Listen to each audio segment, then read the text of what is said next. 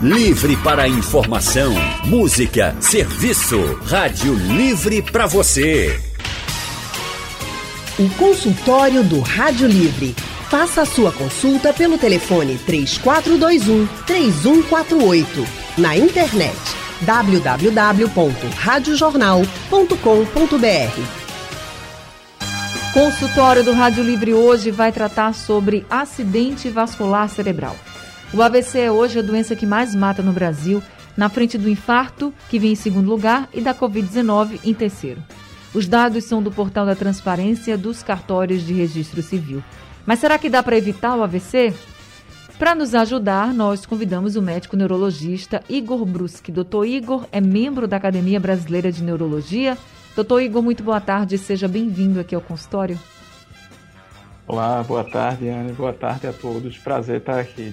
Prazer todo nosso poder conversar com o senhor mais uma vez, doutor Igor, e quem também está com a gente hoje é o clínico Gustavo Miranda Filho. Doutor Gustavo é membro titular da Sociedade Brasileira de Clínica Médica, diarista da emergência e preceptor da residência de clínica médica do Real Hospital Português Doutor Gustavo Miranda Filho, muito obrigada também por estar no nosso consultório. Boa tarde. Obrigado, Anne. Boa tarde a todos. Boa tarde, Igor. Boa tarde aos ouvintes. Agradeço demais o convite. Eu já vou começar lhe fazendo essa pergunta. O AVC dá para a gente evitar? Vamos lá. É, o AVC é um agravo, como você mesmo falou, né? Começou falando, principal causa de morte no Brasil. É, isso é uma tendência mundial, né? O AVC entra como uma doença cardiovascular, entra como uma, né, no geral das doenças cardiovasculares, né? Ele juntamente do, do infarto agudo do miocárdio, é, ainda no mundo são as principais causas de morte, né? E aí a gente sabe que os principais fatores de risco são fatores de risco evitáveis, são comorbidades quando a gente é, não trata adequadamente, elas levam, culminam em é, alterações no nosso, no nosso território é, arterial, né? Nosso território vascular, consequentemente a gente tendo um infarto e tendo um AVC. Então, a gente tem como prevenir tratando as doenças que podem levar e são fatores de risco para esses eventos. Mas que doenças seriam essas? Principalmente diabetes, hipertensão, que são doenças bem corriqueiras, né? É, a gente sabe que é, são doenças que são tratáveis por, por é, unidades básicas de saúde, é desde saúde básica, que a gente consegue tratar de forma adequada e, consequentemente, prevenir. Existem outras, como obesidade, sedentarismo, as duas principais, e aí, quando se somam todas essas, acabam aumentando mais ainda o fator de risco e, e a chance do, do, paciente ter um evento. Né? Agora, essas pessoas, por exemplo, pessoas com diabetes, pressão alta, sobrepeso, obesidade, sedentarismo, elas precisam ter, por exemplo, outros fatores como estar tá num nível de estresse muito alto ou só essa, essa condição, por exemplo, de ter uma hipertensão já aumentaria muito o risco dessa pessoa ter um AVC?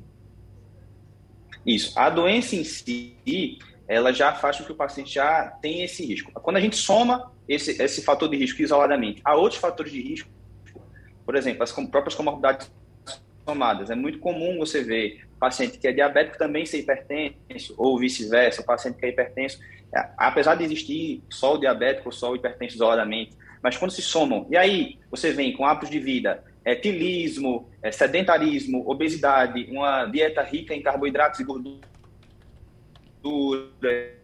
A gente teve um probleminha aqui. É, é pouco balanceada, é estresse, de forma geral, que a gente passa no nosso dia a dia. Tá certo, mas deu para tá entender, ouvindo? viu? Agora, agora sim, deu uma cortada, porque a gente está fazendo esse consultório com os nossos dois convidados, gente, pela internet. É uma conexão via internet, então se dessa variação, vocês sabem que é isso, mas deu para entender que quando as comorbidades são mais de uma, né, numa pessoa só, esse risco vai aumentar muito grande, principalmente se a pessoa estiver em um nível de estresse também muito grande. E ainda com relação a esse levantamento dos cartórios de registro civil que eu trouxe, mais de 25 mil brasileiros morreram decorrentes de AVC aqui no nosso país, de janeiro a março deste ano. Então, doutor Igor, explica para a gente o que é que acontece no nosso corpo ou que pode acontecer para que a gente tenha, de fato, um AVC. É, isso é bem importante. Nós dividimos em dois tipos.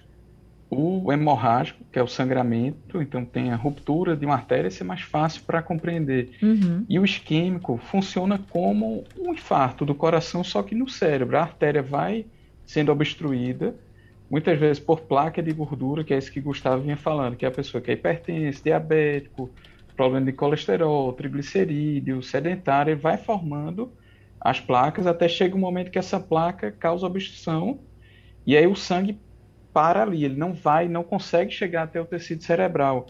Então tem um infarto cerebral, que seria o AVC isquêmico, que esse é bem mais frequente do que o hemorrágico. E é o que, no que a gente consegue ter uma intervenção maior para a prevenção. Qual é o mais grave? Na verdade, os dois são graves. Vai depender da extensão dele, que você pode ter uma hemorragia pequena e não ter muito comprometimento. Pode ter uma isquemia muito grande com muito comprometimento, ou o contrário, hemorragia grande e uma isquemia pequena. Vai depender da extensão e do local que vai ser afetado no cérebro.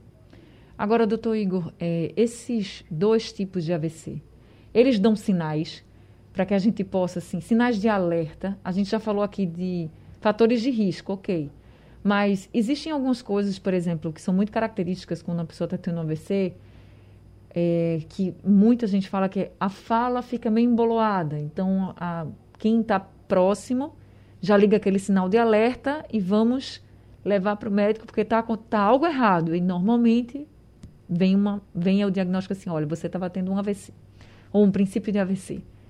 Mas essas, esses sinais, assim, são dos dois tipos, tanto do isquêmico quanto do hemorrágico, ou tem um que dá mais sinais do que outro? Não, a gente clinicamente você não consegue diferenciar quando é uma isquemia ou quando é uma hemorragia. Vão ter quadros muito semelhantes, são às vezes detalhes. Tem uma dor de cabeça muito forte, fala a favor de uma hemorragia. Tem uma crise convulsiva, fala a favor de uma hemorragia, mas geralmente você não consegue diferenciar exatamente isso do sinal de alerta, que até seria como se fosse a siglinha do SAMU, que é uhum. sorria, abrace, repita a frase como uma música e ligue para a urgência, ligue para o SAMU, que é exatamente o sorriso, a boca fica desviada para um dos lados, o abraço é em relação à força, você pede para a pessoa levantar os braços, como se fosse dar um abraço em um lado vai menos do que o outro, e repetir a frase como uma música que seria a fala, que você fica com aquela voz que chamam embolada, você com dificuldade de se expressar ou de compreender. Agora, esses sinais, eles quando ele, eles aparecem, assim, por exemplo, você falou de uma dor de cabeça muito forte. Mas antes de dessa dor de cabeça muito forte, que é aquela dor de cabeça assim que a pessoa não aguenta mais, porque a gente tem a enxaqueca, a gente tem aquela dor de cabeça, a gente pode ter uma enxaqueca e pode ter uma dor de cabeça muito forte, incapacitante, assim. Mas antes de chegar nesse ponto, por exemplo, ou no ponto de uma fala ficar emboloada, ou a boca ficar não ficar certinha. Existem outros sinais que o corpo vai dando e a pessoa não percebe, ou é realmente de repente? Realmente é súbito, que é o que caracteriza o AVC. Você está bem aqui conversando e quando vai falar outra frase não consegue mais. Ou está aqui, sentou, quando vai levantar, está sem mexer o braço e a perna. Uma coisa que pode ocorrer, que é o que chama o ataque isquêmico transitório, que seria uma isquemia que o próprio organismo consegue reverter. E aí você teria esses sintomas, mas ele seria reversível. Você, no exame lá da ressonância que faz, não veria nenhum infarto no cérebro, porque isso coloca a pessoa no grupo de alto risco para ter um outro episódio. Das pessoas que têm uma isquemia transitória, 15% vão ter um outro evento. Então Entendi. precisa realmente ter uma intervenção médica, um cuidado, ter umas metas mais rígidas de pressão, de glicose, de colesterol, de triglicerídeo para evitar a recorrência. No caso desse AVC, o isquêmico, né, que é quando a artéria está obstruída, não é isso? Uhum, Esse AVC isquêmico, ele pode deixar mais sequelas do que o, o AVC hemorrágico? ou o contrário, ele pode, ele tem mais, menos risco de sequelas, ou também realmente é igual para as, as duas situações, vai depender muito de como está o paciente. Isso vai depender da extensão e da localização. O hemorrágico, algumas vezes, ele é tão extenso que ele precisa ser cirúrgico, vai ser feita uma cirurgia para drenar o sangue. E o isquêmico, que é por isso entra aquele do sorria do SAMU, que o que é chamar o serviço de urgência até quatro horas e meia, idealmente até três horas, que aí conseguir englobar um grupo maior de pessoas, você consegue fazer um tratamento que é na tentativa de dissolver esse coágulo. e algumas vezes ir como se fosse um cateterismo do coração e puxar aquele trombo que está obstruindo a artéria. E aí você tem uma chance maior de recuperação. Por isso que o tratamento precoce é muito importante. E aquilo, você se perceber alguém com alteração na fala, alteração de força, é, a boca desviando, vá e de imediato a um serviço de urgência. Ele precisa ser atendido o mais breve possível. O ideal até quatro horas depois desse começo de sintomas? Idealmente, o ideal mesmo até três horas. Até quatro horas e meia, a grande parte ainda consegue ter um benefício muito grande, mas o ideal até três horas. Entendi. Doutor Gustavo, AVC, sinais de AVC, eles são mais comuns em pessoas mais velhas ou os jovens também estão entrando nessas estatísticas? É, a gente normalmente enxerga mais na população idosa, né? O fator de risco principal da idade é a partir dos 55 anos. A gente sabe que essa é a faixa perigosa normalmente onde a gente tem que são os principais fatores de risco para o agravo do AVC, né? Só que é, existem situações onde o jovem também pode ser acometido, né? Doenças autoimunes, doenças é, de coagulação, é, de uma forma geral, malformações arteriovenosas que podem cursar com hemorragias cerebrais, é, é, causando um AVC hemorrágico também, né? Isso não é o comum, não é o que a gente está habituado a ver. Normalmente a gente enxerga mais é, esse agravo acontecendo na população idosa, em torno a partir de 55 anos, né? Onde é o principal, a principal faixa etária. Então, quando acontece no jovem, na pessoa mais jovem, ou seja, com menos de 55 anos, é, vamos dizer assim, que seria mais comum ser o hemorrágico do que o, o AVC isquêmico? É, os fatores de risco para acontecer AVC nessa população, normalmente eles, eles levam a gente a, a, a, ter mais acometimento hemorrágico do que isquêmico, sabe? Os isquêmicos principais, como o Igor já, já explicou, é, são placas de gordura se acumulando gradativamente na placa da na, na, parede da artéria e, consequentemente, depois de um tempo, aquele fluxo de sangue passa a ser interrompido. Né? Isso pode acontecer quando um trombo, por exemplo, migra também, que é menos comum, ou quando um trombo se forma isoladamente naquele, naquele território de, de artéria, né?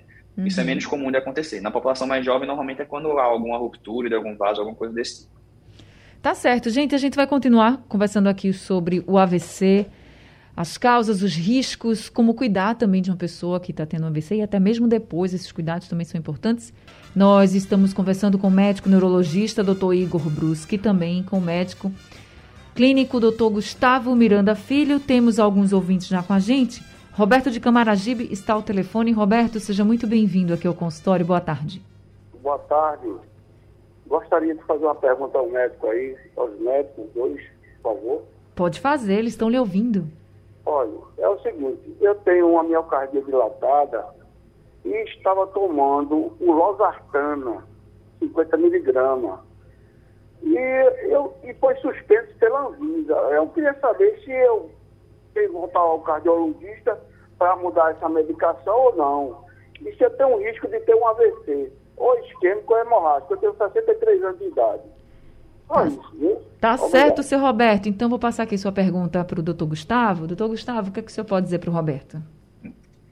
Pois não, Roberto. Boa tarde. É, agradeço é, o, você estar tá ouvindo aqui a gente, tá? Essa questão do losartana realmente foi um lote, tá? Não foi a droga em si que, que acarretou problema nos pacientes. Então, a gente ainda continua prescrevendo, é uma droga super segura para tratamento da hipertensão, inclusive uma das drogas de primeira linha, tá? A classe do losartana, a classe a qual o losartana faz parte, é uma das drogas de primeira linha no tratamento da hipertensão arterial. Então, é uma medicação que eu recomendo que você continue utilizando, certo? Sempre em, em acordo com o seu cardiologista, certo? Você voltar para ele, já que você tem uma, uma miocardiopatia dilatada, é uma doença que precisa de acompanhamento de um cardiologista, de um especialista, mas, de uma forma geral, mantenha a sua medicação e, e siga as orientações dele, tá? Se ele não tomar, por exemplo, eu acho que ele deve ter interrompido o, o remédio, ele tem mais chances de ter um AVC? É isso que ele está que tá preocupando ele, doutor? Certo. É, você, como portador de uma miocardiopatia a gente perdeu aqui a conexão com o doutor Gustavo. Doutor Igor, o senhor também pode ajudar aqui, Roberto? Posso, claro. É, a pessoa que é hipertensa, que tem alguma alteração cardíaca, tem um risco maior de ter um AVC. É importante frisar que o AVC é extremamente frequente. De cada quatro pessoas, uma vai ter um AVC ao longo da vida. Então, é extremamente frequente e a prevenção é muito importante. O principal é atuar na prevenção. Então, precisa tratar a pressão alta, precisa tratar a miocardiopatia que ele falou que tem, porque quem tem problema cardíaco também tem um risco maior, porque pode formar uns coágulos no coração, com algumas arritmias, o coração mais dilatado, e esse coágulo saltar e obstruir uma artéria no cérebro. Tá certo, tá respondido, doutor. Seu Roberto, volte para o seu médico, para o senhor ter todas as orientações. Uhum. Tá bom, a... obrigada. Obrigada Eu... também, seu Roberto, por ter valeu, participado valeu. aqui com a gente. Um abraço a todos. Um abraço. Ladjane, de Campina do Barreto, também está aqui com a gente ao telefone. Oi, Ladjane, boa tarde, seja bem-vinda. Boa tarde, doutores. O problema não é meu. Apesar de que eu tive infarto em 2019, minha mãe faleceu de infarto em 2019 né? Eu tive um começo. Meu problema é um vizinho meu aqui, vê bem. Ele morreu de infarto. O filho dele, de seis anos, morreu de infarto. E o filho dele, de um ano e oito meses, morreu aqui na clínica de infarto. Aí eu fico pensando, meu Deus, por que AVC e infarto em pessoas tão novas? Quer dizer, é, Henrique mesmo teve esse infarto ele com um ano e pouco, gente, o menino não se aperreava, né? Aí eu queria saber assim, é normal dar infarto e AVC em crianças assim? É, o, menino, o outro rico, que era Ricardo, morreu com seis anos. Primeiro teve AVC, depois infarto. O de um ano também infarto. E o pai infarto. Eu queria saber assim, poxa, por que tanta coisa ruim bebezinho, praticamente bebezinho, que a gente está acostumado a ver esses velhos? Isso é hereditário? Obrigada, Anne. Bom trabalho para vocês. Obrigada também, Ladjane, por ter participado aqui com a gente. Doutor Igor, AVC pode levar a infarto? Na verdade, esses casos que tem, ela falou, três pessoas da mesma família, assim, Isso. o pai, dois filhos. Então, o mais provável é que tenha realmente uma doença genética que faz, que faz aumentar a coagulação no sangue. E aí começa a formar trombos, e aí você pode ter AVC, pode ter infarto, pode ter alterações nas artérias que vão para o rins, para o intestino, que é o que chama quadro de trombose, embolia pulmonar. Então, esses casos, em pessoas jovens que têm infarto, AVC, precisa ser pesquisado essas alterações, que são doenças genéticas que aumentam a coagulação e aumentam a chance de ter algum evento desse tipo. Tá certo. Então tá aí, gente. Também pode ter alguma coisa relacionada à genética. E Jaziel de Beberibe, quem está com a gente agora ao telefone. Jaziel, boa tarde, seja bem-vindo aqui ao consultório.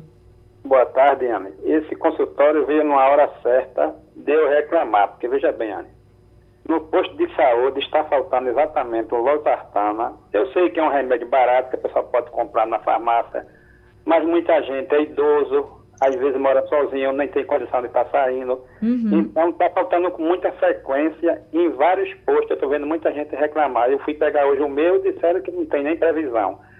Aí vê bem, eu tomo losartana.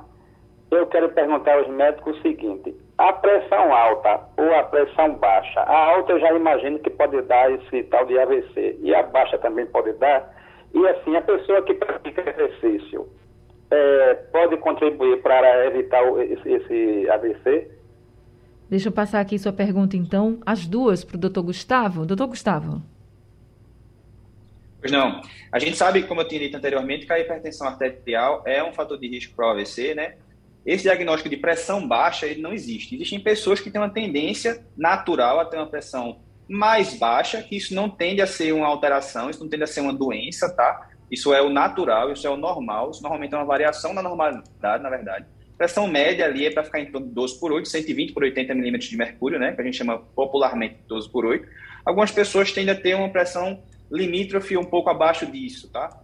É, isso não necessariamente vai ser um fator de risco para você ter um AVC. A gente sabe que o fator de, como eu disse, não é um diagnóstico, tá? É uma situação clínica pontual. O fator de risco realmente é a hipertensão arterial.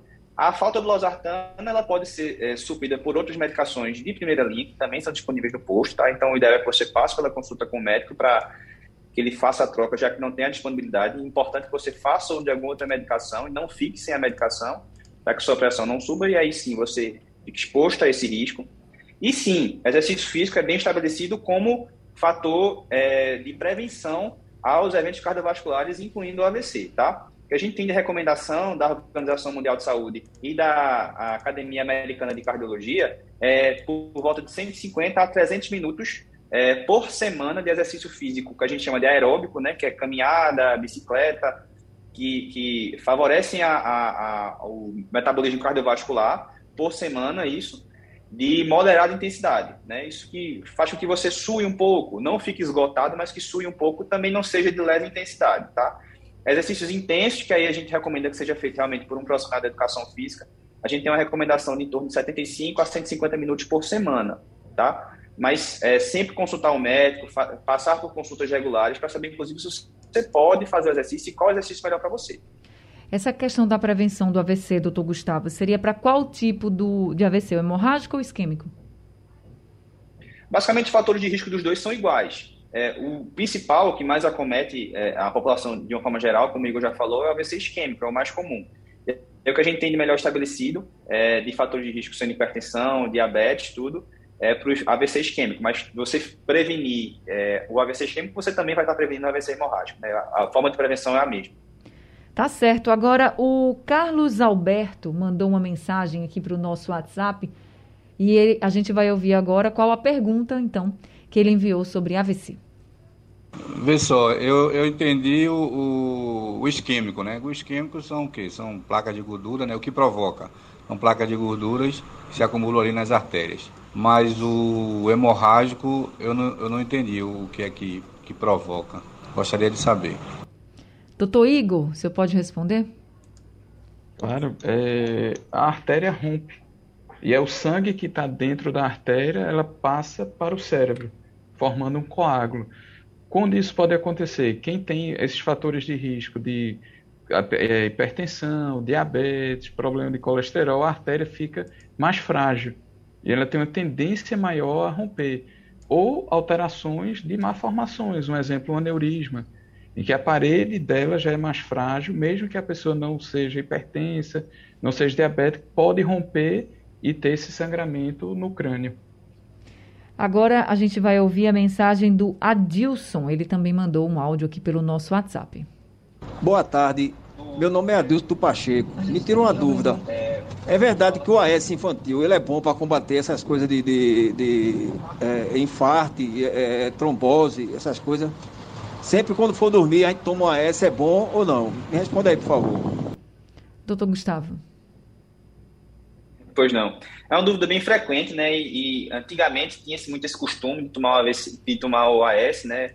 É, era muito corriqueiro a gente encontrar isso. Já foi motivo de muito estudo, tá? É, o, o AS na prática e como prevenção do AVC e de outros eventos de uma forma geral. Não chegou a uma conclusão e, e até alguns estudos foram interrompidos por é, eventos adversos, como por exemplo sangramento gastrointestinal, porque o AS, o ácido acetil salicílico, ele tem um poder de diminuir a agregação das plaquetas. Quando o trombo ele vai se formar, o produto final é formado através da agregação das plaquetas. E aí, quando as plaquetas se agregam, elas formam um trombo. O AS ele meio que dissolve essas plaquetas e impede de se, de se agregar, então de formar o trombo consequentemente, tá? A gente sabe que é bem estabelecido o AS e outros antiagregantes plaquetários é, para depois do evento, no, caso que a gente chama de profilaxia secundária a um novo evento. Quando a gente já teve um evento cardiovascular, ou um infarto, ou um AVC, necessariamente esse paciente vai ter que ser acompanhado e bem provável que ele faça uso dos antiagregantes, ou AS ou algum outro. Mas para prevenir, se você nunca teve um evento, a gente não recomenda, tá? Então, todo mundo aí ligado, não adianta ficar tomando o AS toda vez que vai dormir para prevenir o AVC, você não vai estar tá prevenindo o AVC, tá, gente? Prevenir o AVC é você prevenir esses fatores de risco, como pressão alta, como obesidade, sedentarismo também. Então, é, é melhor cuidar da alimentação, fazer exercícios, do que ficar tomando essas medicações, principalmente se não tem nenhuma recomendação médica e ficar se automedicando. Tem aqui uma mensagem do Moab. Ele diz assim: Doutor Igor, minha mãe tem 78 anos, há 10 meses sofreu um AVC isquêmico, paralisou todo o lado direito. Tomando os medicamentos certinhos e na hora certa, o risco de outro AVC estar descartado? É o que ele pergunta, doutor Igor. Na verdade, não, ele reduz a chance de ter um outro. Feito eu tinha comentado, qualquer um da gente pode ter ao longo da vida, de cada quatro pessoas, uma vai ter um AVC.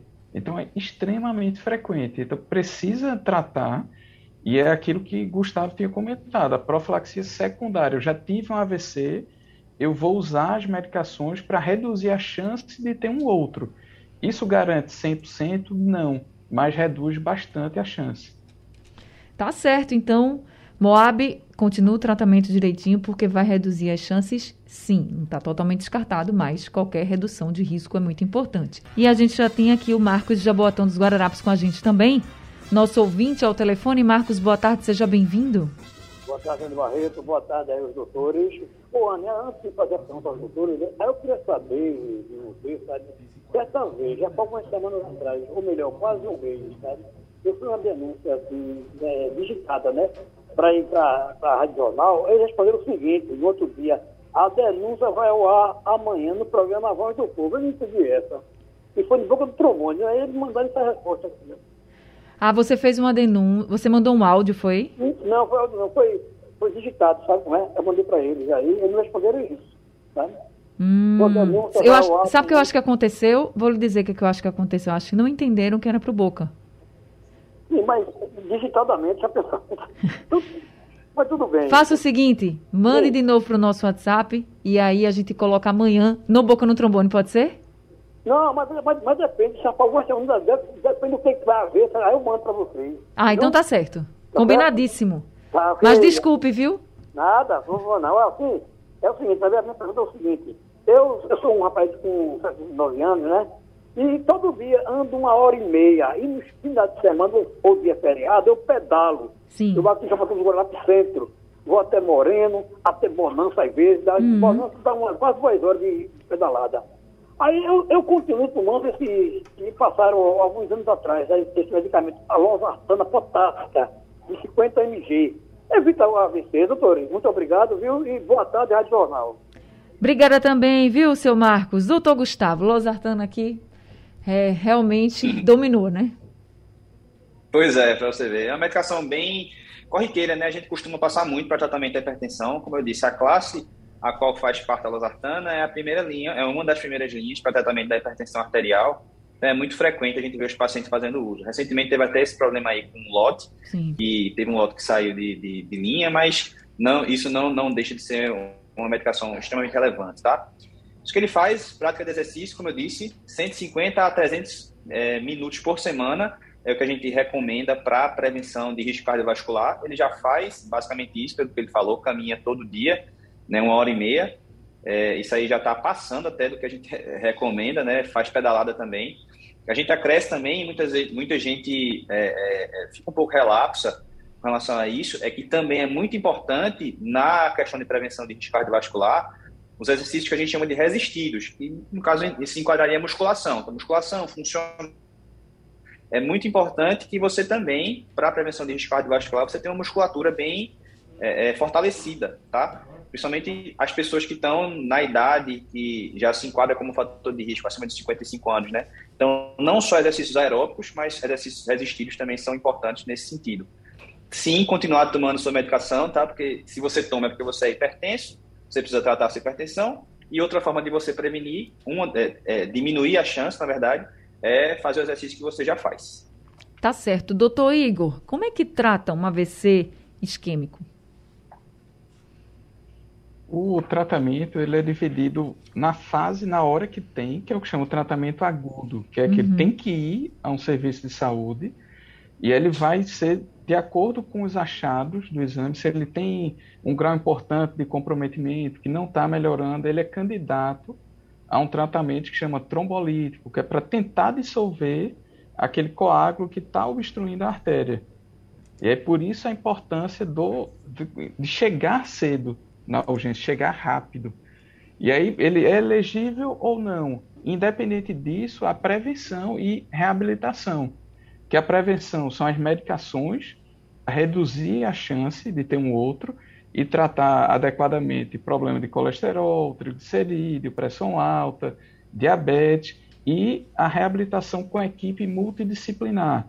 a gente vai ter um médico, que pode ser o médico da família, o clínico, o geriatra, o neurologista, o cardiologista, vai ter fono para melhorar a voz, fisioterapia respiratória e motora, terapia ocupacional para facilitar a readequação no ambiente, nutricionista para rever a alimentação, para melhorar, para adequar, ter perda de peso e muitas vezes também a enfermeira, que é para a questão dos curativos, que às vezes a pessoa por estar acamado que chama úlcera por pressão, que são que ocorre principalmente próximo à nádega, nos calcanhares, que são aqueles ferimentos por ficar muito tempo deitado.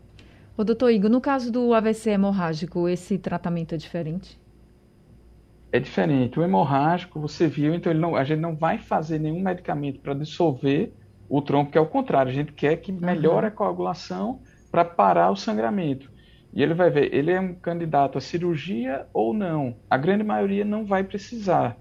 Então, esperou, o próprio organismo vai reabsorvendo o sangue e, dependendo do contexto, às vezes ele usa um medicamento que pode afinar muito o sangue. Você pode tentar reverter o efeito dessa medicação para reduzir o sangramento. Mas aí o tratamento é muito individualizado. Vai depender do contexto de cada pessoa. O pós do AVC hemorrágico, ele é mais delicado ou não? Não, é que ele vai depender da extensão e da localização. Mas o pós também vai envolver toda essa equipe multidisciplinar, que é o tratamento da reabilitação. Então, é extremamente importante. A gente passou aquela fase mais aguda do SUS, como a gente fala, a gente reintroduzir o indivíduo na sociedade, que tipo tentando tipo... desenvolver todas as funções que ele tinha antes. Que tipo de sequelas uma é pessoa muito... que teve AVC pode ficar, doutor Igor, doutor Gustavo? É, as principais alterações de fala, então ele fica com dificuldade, com aquela voz mais embolada, com dificuldade para a gente entender. Alterações de força, feito um ouvinte falou, ah, tá sem mexer um lado todo do corpo, então aquele indivíduo ele passa a ter muita restrição. E pode ter também alterações que a gente chama cognitivas, que é dificuldade de memória, dificuldade de raciocínio, de planejamento após um AVC, que aí entra também a reabilitação que chama neuropsicológica, que é o neuropsicólogo vai começar a fazer vários estímulos para ir tentando reaver aquelas áreas que foram perdidas. Tá certo. A gente tem aqui um áudio do Manuel. Vamos ouvir o que, é que ele pergunta. Boa tarde, Ana Barreto. Aqui é seu Manuel de Prazer. Queria fazer uma pergunta ao doutor aí, se quem toma azulzinho Está arriscado a ter um AVC ou, ou um infarto. Doutor Gustavo? É, também é um medo muito frequente em consultório, né? Efeitos colaterais do azulzinho ou do Viagra, né? Do, do, do, do da, medicação para impotência sexual, no caso, né? É, disfunção erétil. Veja só, é uma medicação que tem seus efeitos colaterais, sim, tá? É, em pacientes que têm comorbidades, ele já também pode ser prejudicial, principalmente dependendo das classes de medicações que ele já faz. Então, existem algumas interações medicamentosas que são é, extremamente perigosas com ó, as medicações para é, impotência, né, no caso, para disfunção erétil. Então, sempre tem que ser recomendado o, o, seu uso por um médico, tá? O uso sempre tem que ser acompanhado e prescrito por um médico. Não, nunca tomar por conta própria, porque existe sim seus riscos, principalmente se você tomar determinadas classes de medicamentos. Tá certo. E o risco de reincidência de AVC? Depois de a pessoa ter um AVC, que pode ter de novo, esse risco, doutor, tem um período, doutor Gustavo, assim, um período mais crítico ou não? É, a gente sabe, todos esses fatores de risco que a gente já citou, o principal deles é você já ter tido um AVC, tá? Se você já teve um AVC, você já tem chance de ter outro, tá? é, necessariamente esse cuidado vai ter que ser para o resto da sua vida. Você, 70% que a gente, Igor estava falando agora há pouco também, 70% dos pacientes que têm um AVC, eles ficam com alguma incapacidade, tá? 50% ficam dependentes, isso são dados da Organização Mundial de AVC, tá? 50% ficam dependentes para atividades básicas diárias, tá? Ou seja, se banhar, comer, se vestir. Então, é, são cuidados que não só a mortalidade, que é um, o principal tema daqui, né, a principal causa de mortalidade no Brasil, mas a incapacidade que esse agravo também gera é muito importante e relevante para a gente é, se guiar. O tratamento de reabilitação é super importante e esse cuidado vai ter que ser para o resto da vida, porque o risco vai permanecer. Tá certo, gente. Consultório do Rádio Livre chegando ao fim. Quero agradecer muito ao doutor Gustavo pelas orientações aqui, esclarecimentos também no nosso consultório. Muito obrigada, viu? Agradeço também, Ana, agradeço o Igor, obrigado pela oportunidade, pelo convite. Seja sempre muito bem-vindo com a gente. Doutor Igor também, que sempre está aqui com a gente e seja sempre muito bem-vindo. Obrigada por mais esse consultório. Obrigado, boa tarde a todos. Uma boa tarde também. Obrigada a todos os ouvintes. O Rádio Livre de hoje fica por aqui. A gente volta amanhã às duas horas da tarde. A produção é de Gabriela Bento, trabalhos técnicos de Railson John, Edilson Lima e Sandro Garrido. No apoio, Valmelo no site da Rádio Jornal Isis Lima e a direção de jornalismo de Mônica Carvalho. Sugestão ou comentário sobre o programa que você acaba de ouvir, envie para o nosso WhatsApp 99147 8520.